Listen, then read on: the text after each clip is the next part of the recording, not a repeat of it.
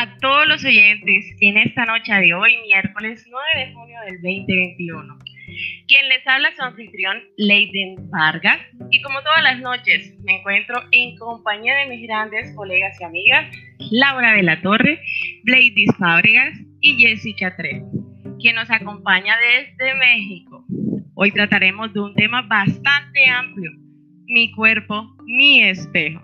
Por lo tanto, en estos 30 minutos que tendremos para ustedes, intentaremos transmitirle información puntual, responder algunas inquietudes y brindarles algunas pautas para tener en cuenta. Empecemos con Jessica Trejo desde México. Bienvenida y un placer estar compartiendo nuevamente este espacio contigo. Hoy con cámara abierta para que todos nos conozcan un poco más.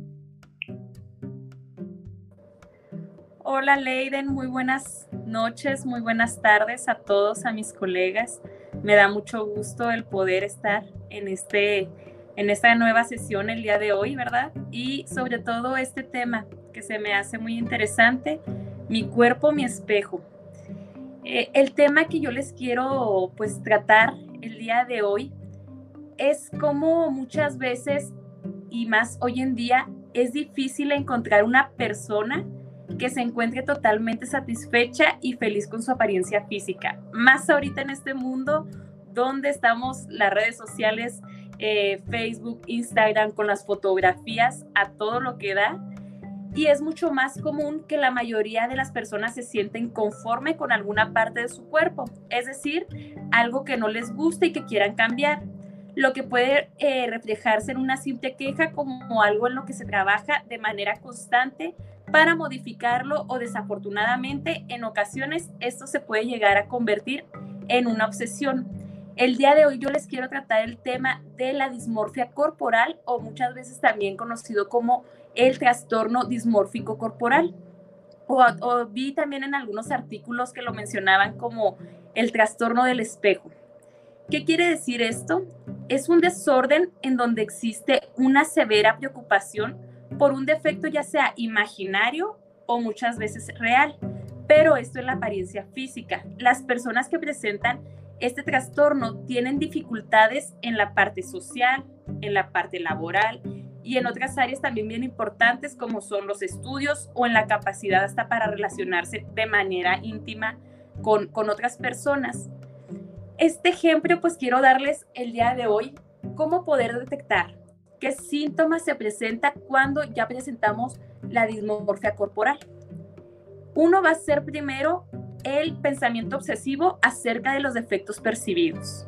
Vamos a encontrar que las personas que presentan este trastorno hay un aislamiento social, familiar, hay ansiedad interpersonal, la persona deja de promover su vida social, ya no salgo, ya no quiero este, prefiero salir de noche y nada más con ciertas personas.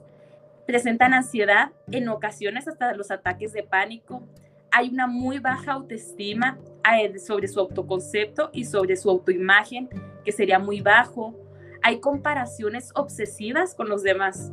Me comparo en todos los aspectos. Esta persona tiene una mejor nariz, esta persona es más guapa que yo, ella sí tiene buenas piernas. Ojo aquí, la dismorfia corporal va igual para todos los géneros. Tanto hombres y mujeres lo llegan a presentar. Aparte de estas comparaciones obsesivas, hay sentimientos de vergüenza, de bochorno, de inferioridad, de inadecuación. Hay un perfeccionismo que pueden llegar a recurrir a cirugías estéticas, conductas como hidratación, rutinas de ejercicios excesivas. Me refiero que estas personas pueden llegar a pasar hasta cuatro o cinco horas en el ejercicio, en el gimnasio. Eh, continuamente se miran al espejo buscando que esto les tranquilice y se aseguran de que su estado, de su, de su estado de apariencia. Hacen rituales. ¿Un ritual qué quiere decir? Un ritual puede ser una aplicación constante de maquillaje, verificar periódicamente su apariencia en espejos, rituales de belleza. Aquí es bien importante que chequen qué rituales estoy haciendo. Eh, cada 10 minutos me estoy revisando en el espejo, cada 10 minutos eh, veo mi ángulo de la nariz que tengo, mi perfil. Y esto es bien importante, perciben que su imagen varía en algo cada vez que se vea en el espejo. Presenta problemas para establecer relaciones interpersonales y dificultad para mantener un trabajo. Entonces, estos serían los síntomas para que ustedes logren detectar cuando ya se presenta. Les digo, todos presentamos alguna queja sobre nuestra apariencia, pero hay que saber detectar cuando ese se vuelve ya un pensamiento obsesivo y empezamos a percibir defectos cada vez más y más.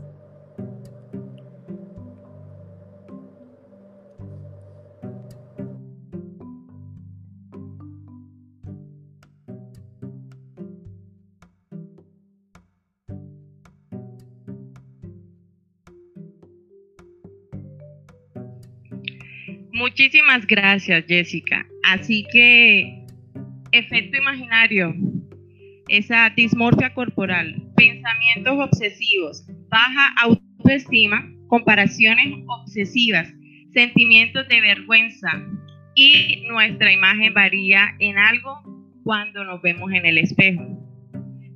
Tener muy en cuenta todos estos conceptos que nos estás brindando en el día de hoy para que no caer en esa dismorfia corporal en el tema que hoy estamos tratando, mi cuerpo, mi espejo. Quiero darle paso a otra perspectiva que nos puede estar brindando Lady Fábregas en la noche de hoy con respecto a este tema. Bienvenida, Lady. Bueno, hola mis amigas, mis colegas, mis artistas. Hoy con cámara abierta, un desafío, un reto y qué bonito que nos estemos viendo, qué bonito que nos empiecen a conocer físicamente. Sé que las personas que nos acompañan son amigos, son familiares, pero bueno, me siento muy, de verdad, eh, alegre, contenta de vernos hoy, de verte, que estás haciendo, la, eh, que estás haciendo, Lady, en tú, en tus gestos. Eh, Jessica, precisamente también va dentro del tema.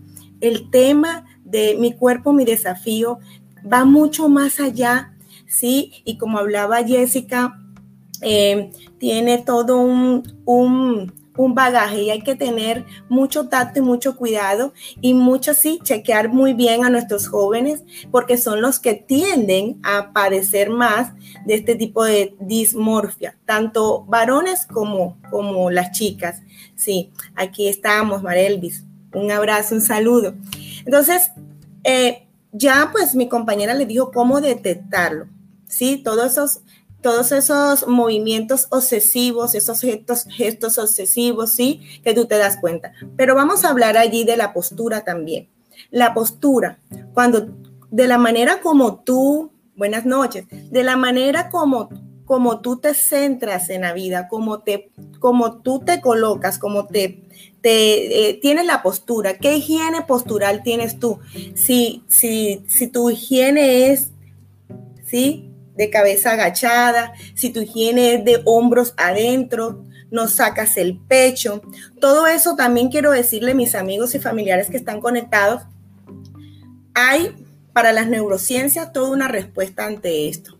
¿sí? La conexión de ese, de ese cuerpo con ese cerebro. ¿sí? ¿Cuál es mi postura que yo asumo? No solamente la postura corporal, sino todo eso le manda una información cerebral, ¿sí? Hay una información cerebral que indaga inmediatamente el cerebro maquina, que si yo estoy encorvada, me siento un poco apagada, me siento triste, si tengo la cabeza agachada, ¿sí? Si no tengo una postura adecuada, el cerebro va reconociendo y va haciendo, ¿sí? Programación ahí adentro. Entonces es importante la postura también chequear en ellos en los jóvenes, en tus nietos, en tus nietas, en tus hijos, en tus hijas, ¿cómo están ellos? ¿Qué postura tú les ves de preocupante?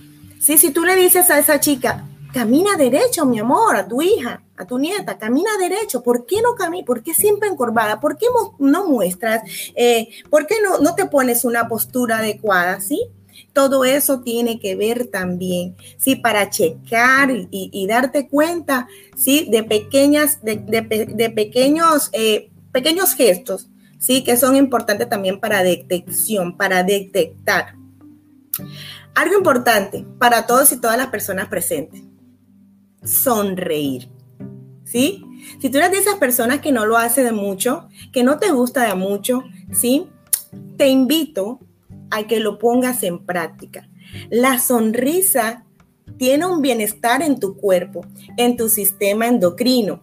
Y sabemos que el sistema endocrino está conectado con las emociones, en tu sistema cardiovascular, en el sistema inmune.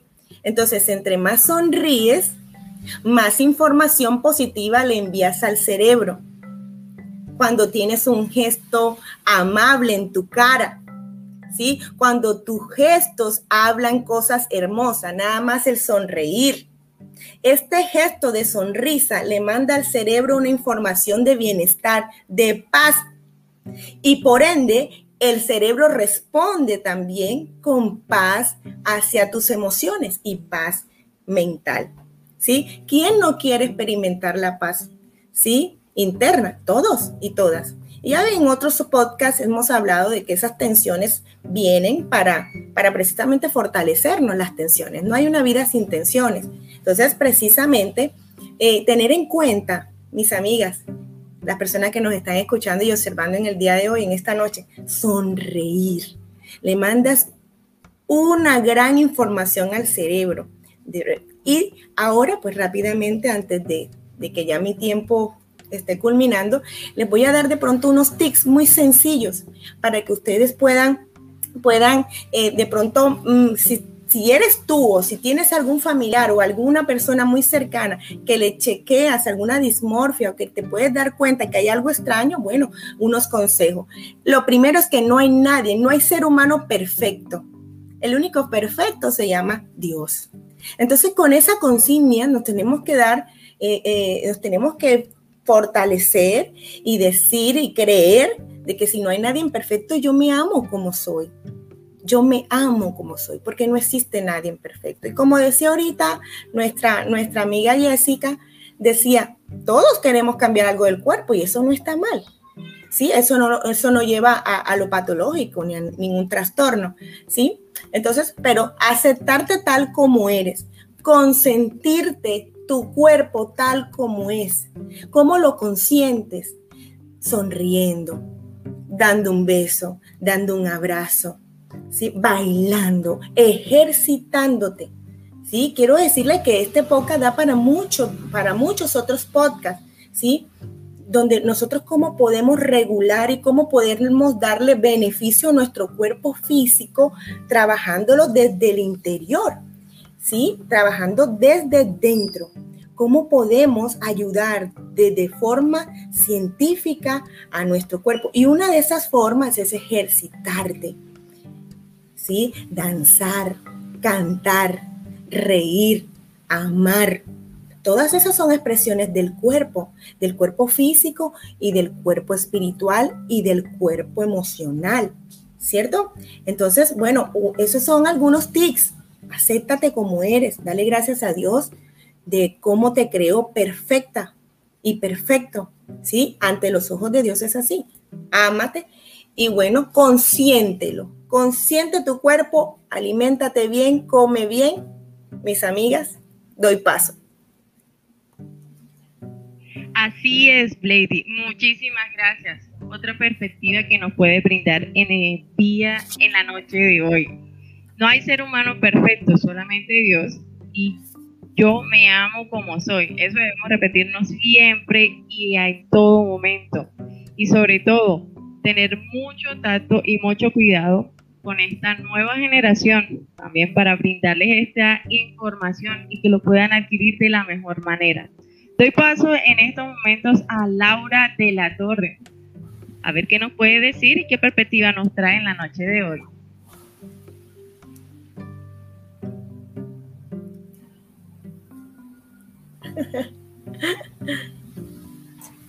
Buenas noches a todos y a todas. Grato verlas el día de hoy ya eh, con cámara abierta. Para mí ha sido un reto como para todas nosotras y, lograrlo ha sido maravilloso y que el día de hoy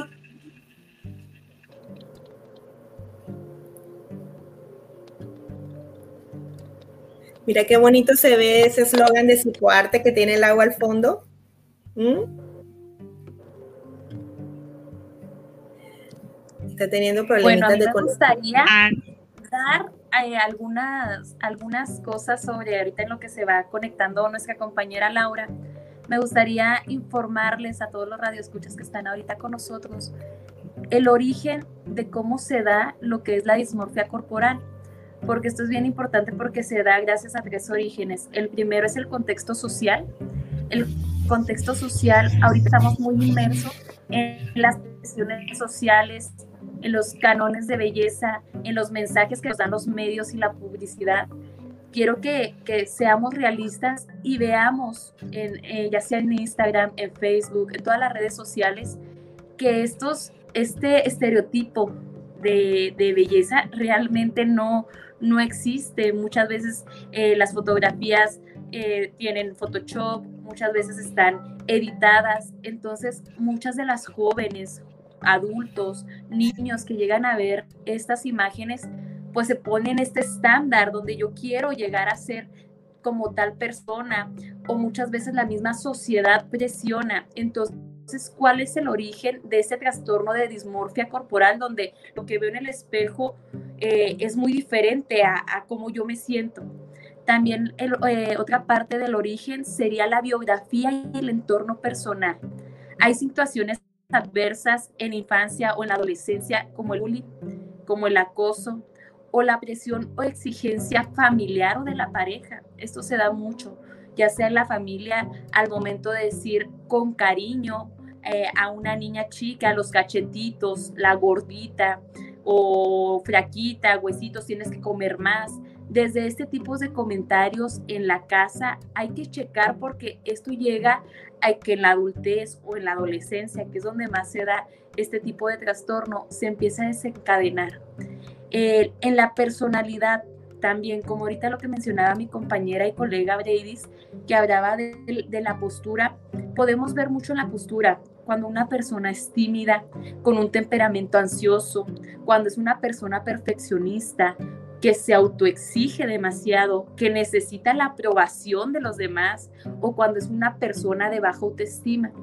Entonces yo sí no quería eh, pasar esta noche sin darles el saber, a ver, ok, ya, ya tengo o ya detecté alguna persona a mi alrededor que tiene dismorfia corporal o yo presento algunos síntomas, algunos signos donde sí, yo pudiera tener dismorfia corporal y saber el origen, en qué momento, porque necesito saber irme a la infancia o poder ver mi entorno y detectar, ok, si se me ha exigido, se me ha presionado en la familia, en la pareja o en, en medios sociales, entonces poder detectar de dónde salió, de dónde se origina, para poder ahora sí después, ahorita les voy a pasar unos unos tres pasos para cómo ahora si ya detecté que tengo dismorfia corporal o que algún compañero lo pudiera tener, ¿qué puedo hacer?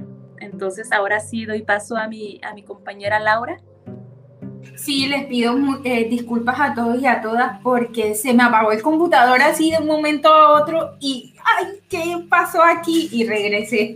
Sí, eh, como les comentaba, es grato verlas y, que, y ver que hay 22 personas acompañándonos. Qué chévere. Anteriormente estaban 29 y ya pues qué rico que estén todos y todas aquí escuchando estos temas tan interesantes y, y preparados por cada una de nosotras que les quería comentar y pues para unir y ustedes dirán, caramba, ¿qué tiene que ver la percepción qué tiene que ver el cuidado del cuerpo, la dismorfia corporal, la aceptación, como nos habló eh, Blady, de parte de la postura, desde el sonreír, desde la alineación corporal?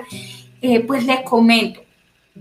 Todo eso confluye de todo un poco, de todo un poco porque cada una tenemos diversas puntos psicológicos, el hecho de llegar a confluir en algo que realmente les pueda servir a ustedes, ¿cierto? Entonces yo desde este momento quiero eh, comentarles o preguntarles o que vean esta pregunta que voy a colocar aquí. ¿Quién te ama? Compañeras, ¿quién las ama a ustedes? Pues a veces yo les pregunto a los consultantes, ¿quién los ama a ustedes? ¿Quién? Y me, me dicen, no, Dios, mi mamá, mi papá, mi hermano, mi hermana, pero en realidad, ¿quién te ama? ¿Quién se ama primero? A ver, yo misma. ¿Quién me ama a mí? Laura. Después está un poder superior. Cada uno elige quién es su poder superior y luego ya mi familiar, mi mamá, mi papá, etcétera, ¿cierto? Partiendo de esta pregunta, ¿quién me ama o quién te ama a ti? Podemos decir que nuestro cuerpo es nuestro primer referente, nuestro primer territorio de paz. Como referente inicial, como territorio de paz, como nuestro, como dirían nuestros papás y nuestras mamás, tu, eh, tu templo sagrado, ahí todo lo que está dentro se expresa afuera, como lo decía Blady, el sonreír viene de la mente. Y lo que está en la mente, el humor que tú hagas de tu propio ser sobresale al exterior, ¿cierto? Al afuera. Entonces, mi propósito partiendo de, del trastorno, que es la distrofia, luego de la aceptación y la parte propio-perceptiva, que es lo postural, ahora yo les voy a hablar de la resiliencia corporal, de la corporalidad, cómo yo puedo ser resiliente desde lo corporal.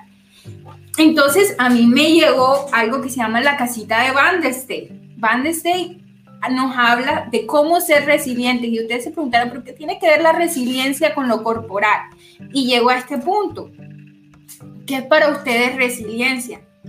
Resiliencia es un término de, de la metalurgia que hace parte de lo resistente, de la parte de que no hay una rotura. La rotura siempre es dinámica. O sea, nunca es, con la prueba de impacto que se hace, se mantiene, ¿cierto? Entonces la psicología adoptó este término y eh, de rebotar para poder pasarlo a la parte de la psicología del desarrollo, transformándolo en la capacidad que tienen los sujetos a superar traumas, ¿cierto? Entonces, si llegamos a la parte de dismorfia, ¿por qué se ocasiona algunas veces? ¿Por qué llegamos a ese punto?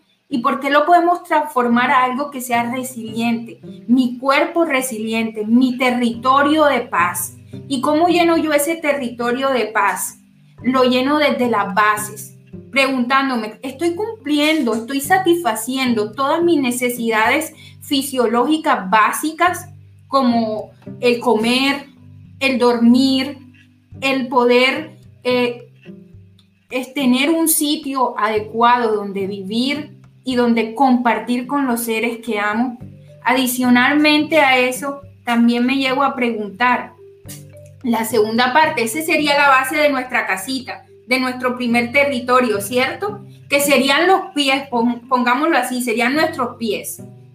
Luego el, segundo piso, que sería eso, es quién es nuestra red de apoyo, quiénes nos apoyan. O sea, partiendo del yo soy, pero eh, cómo cumplo ese yo soy sería ya la tercera parte de la casita, la autoestima. ¿Cómo está nuestra autoestima? ¿Cómo mejoramos nuestro ser?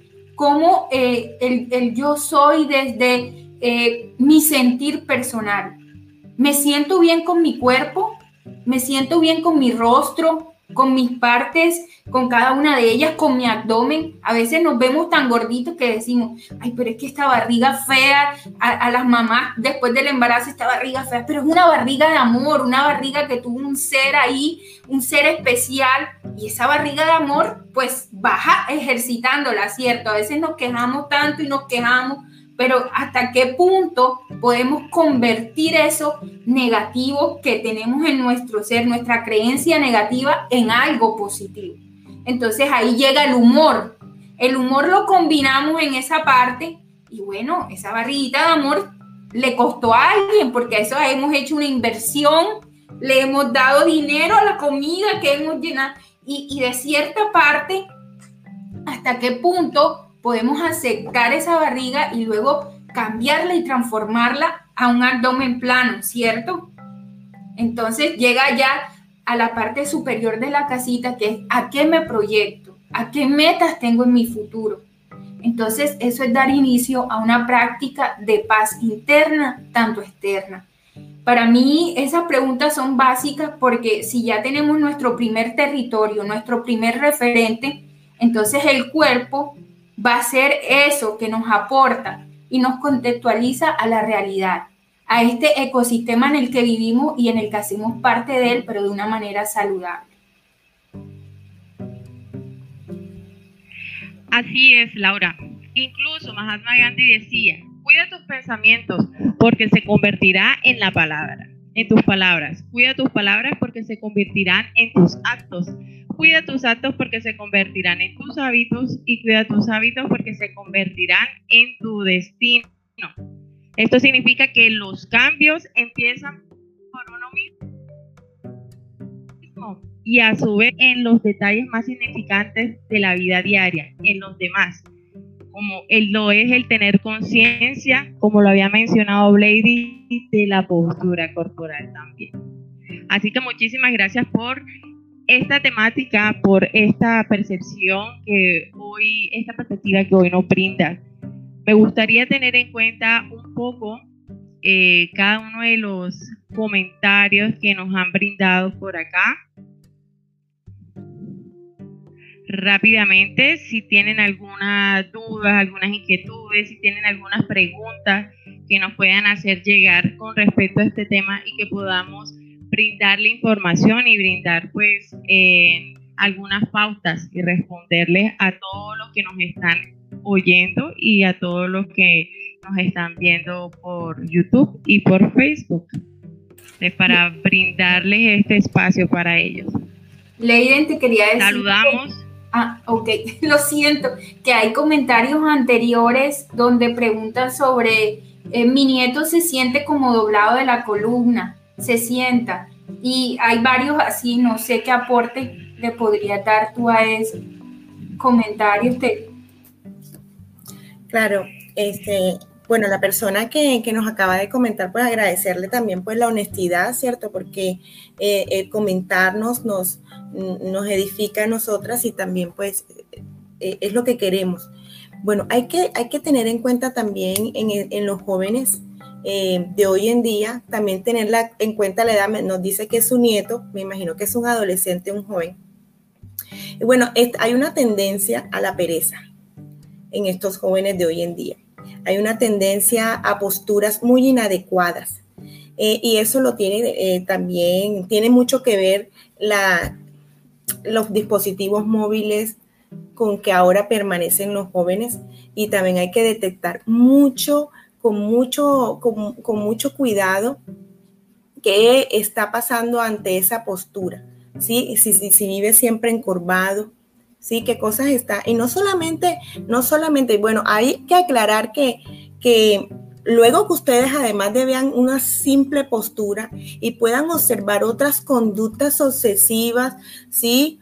Eh, y puedan también detectar preocupación es importante aquí las colegas y de parte mía también les tenemos que decir que cuando ustedes observen ya conductas preocupantes, deben eh, indagar al médico, indagar también a un psicólogo, ¿sí? Porque esta dismorfia no tiene que ver nada con la, la postura encorvada, eso tendríamos, tendríamos que, que analizar un poco más allá, ¿cierto? Los jóvenes ahora tienden a una pereza absoluta, eh, y más ahora en la pandemia, se han ensimismado en, en, las, en los aparatos móviles, en la tecnología, tiene 15 años.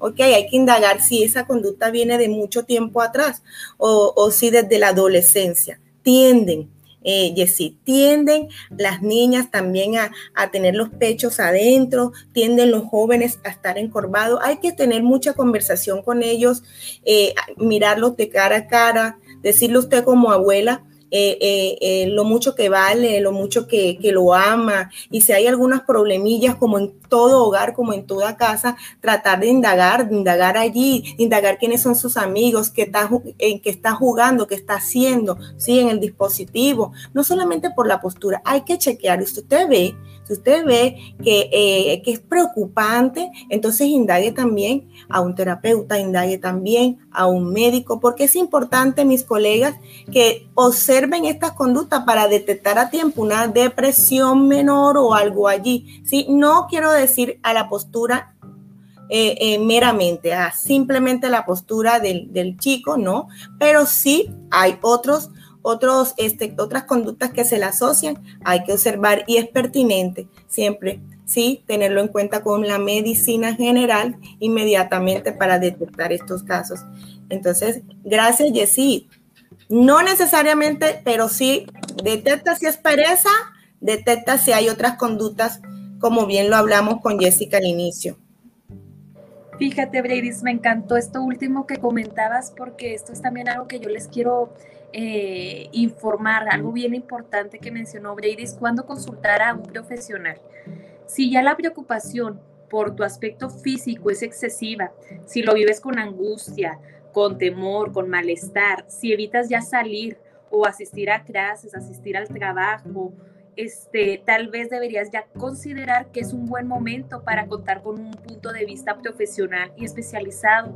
Los psicólogos y psicólogas podemos ayudar a adquirir un pensamiento más constructivo, a poner objeciones a esas creencias, porque realmente son creencias y que tanto te perjudican y aproximarte a una nueva forma de valorar tu cuerpo y tu imagen y el significado y importancia que, le da uno mismo. Acá por Twitter nos llegó una pregunta que nos menciona que si la cirugía sería una solución. Aquí les va la respuesta para la dismorfia corporal. No solo no resulta útil, sino que en la mayoría de los casos agrava más el problema, ya que no quedan satisfechos y puede dar lugar a nuevas intervenciones, entrando ahora sí en un círculo muy peligroso. Por eso, para yo eh, finalizar, me gustaría nada más eh, darles tres claves esenciales para cómo sentirme mejor con mi propia imagen sin tener que cambiar lo externo. Claro que sí podemos ahorrar y junto ya para una operación, pero no estamos atacando eh, el problema porque no es la nariz, porque no es el rostro. les digo, eso ya va más algo cognitivo. Entonces, nada más me gustaría uno, reflexionen si, si realmente este, cambia esa respuesta, su imperfección de tu cara o de tu cuerpo, hará que te sientas mejor. Dos, antes de que tomes eh, decisiones que impliquen ahora sí las intervenciones quirúrgicas, piensa en otras estrategias, como la posibilidad de aprender a aceptar tu imagen como algo natural y bueno. Y el tercero sería que es mejor afrontar que evitar. Intenta relacionarte con los demás, que no sean las creencias sobre tu aspecto físico las que limiten tu vida.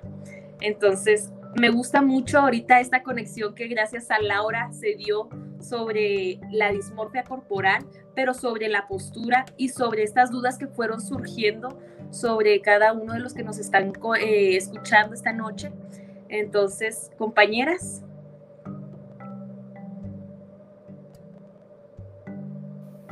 Sí, así es, Jessie. Esperamos pronto que, que regrese Leiden. De pronto tuvo algún problema técnico. El hecho aquí es que de verdad quería aportar a lo que tú comentabas, que la cirugía realmente no es beneficiosa en ningún, o sea, sí puede ser en cierto punto, pero lo agrava y genera más estrés a la persona.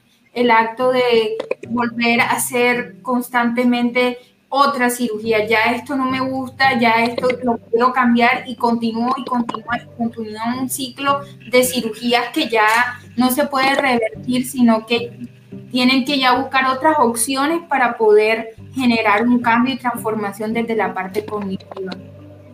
Entonces, chicas, tenemos aquí, Clara nos comenta que sí, yo también tengo un nieto que camina como encorvadito, yo le digo que se ponga derecho, que camine levantado, con el mentón levantado.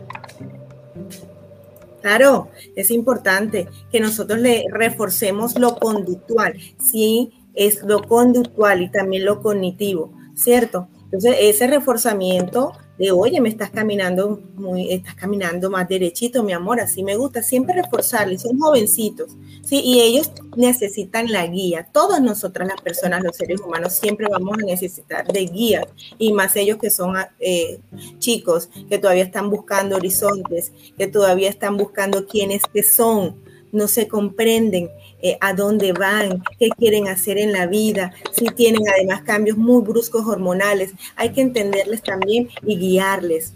Lau y Jessica y Leiden, eso que ahorita me hablaba Laura de esa barriga rota, hermosamente rota, porque eh, trajo al mundo a un ser, a un ser, qué maravilloso es eso y que nosotras las mujeres, que hay muchas mujeres aquí conectadas, podamos entender esa barriga con estrías, es, es, es lo que me hace de verdad una mujer poderosa, ¿sí?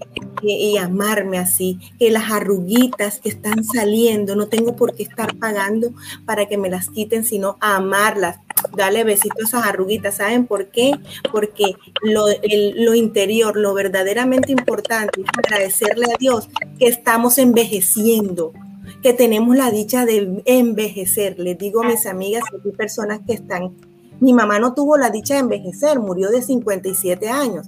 Y yo cada arruguita que me va saliendo o canita, yo la estoy disfrutando y le estoy diciendo a Dios que me, que me, que me acompañe a llegar a vieja, a llegar a vieja feliz. Entonces vamos a amarnos, vamos a amarnos. Y esto de la dismorfia se da en todas las edades. De pronto hemos ahondado un poco en adolescencia porque, porque es donde más eh, este, son eh, las, las, estadísticas ahí donde más transitan, ¿sí? Pero se da en todas las etapas evolutivas del ser humano. Eh, amigas y colegas, quería comentarle también una frase que encontré y es que un niño y una niña, un adolescente, una mujer, un hombre, se miran a sí mismo en el espejo, no le gusta lo que ve, se ven gordos, flacos, feos, parezco un monstruo, o tal vez debería ser así, o tal, debería, tal vez debería ser de otra forma. Pero eh, eso es el punto en el que tocaba Jesse, eh, el que esos pensamientos generar una transformación y cambio. Y lo generamos desde nuestra propia aceptación. Entonces le doy aquí a Leiden que la estamos esperando. se nos entra, se nos va. ya, ya estoy con ustedes. Eh, apagón de luz, entonces eso suele pasar en algunos lugares del planeta. Entonces, pues bueno, lo importante es que estamos acá. Y eh, todo este tema es muy importante, muy amplio también. Sin embargo, nos debemos despedir por, por esta noche de hoy. Pero para finalizar, los dejo con este significado que nos brinda el libro Imagen Corporal de Reich. Dice, la imagen corporal es un constructo, un constructo complejo que incluye tanto la percepción que tenemos de todo el cuerpo y de cada una de sus partes, como el movimiento, límites y la experiencia subjetiva de actitudes, pensamientos, sentimientos y valoraciones que hacemos y sentimos y el modo de comportarnos derivado de las condiciones y de los sentimientos que experimentamos. Así que a tener en cuenta esa imagen corporal, esa higiene, esa postura corporal que nosotros tenemos, tener en cuenta también esos síntomas o esos orígenes de los cuales vienen de manera obsesiva esa distorsión corporal y obviamente aceptarnos, querernos y amarnos a nosotros mismos sobre todo. Así que recuerden seguirnos en nuestras redes sociales. Nos encontramos en Facebook, Instagram y en YouTube como Psicoarte Podcast y en Spotify como Psicoarte Podcast. Los esperamos el próximo miércoles 16 de junio a las 10 de la noche muy puntuales con más temas interesantes para todos ustedes. Psicoarte Podcast los invita a descansar. Así que bueno, colegas. Un abrazo, mi amiga, amigas.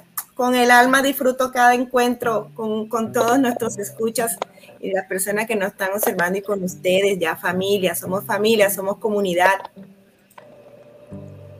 y una familia muy grande. Saludos desde México hasta Colombia y hacia todas las partes donde nos están escuchando. Un gusto que nos escuchen y que compartan y que participen con nosotros es muy, muy importante.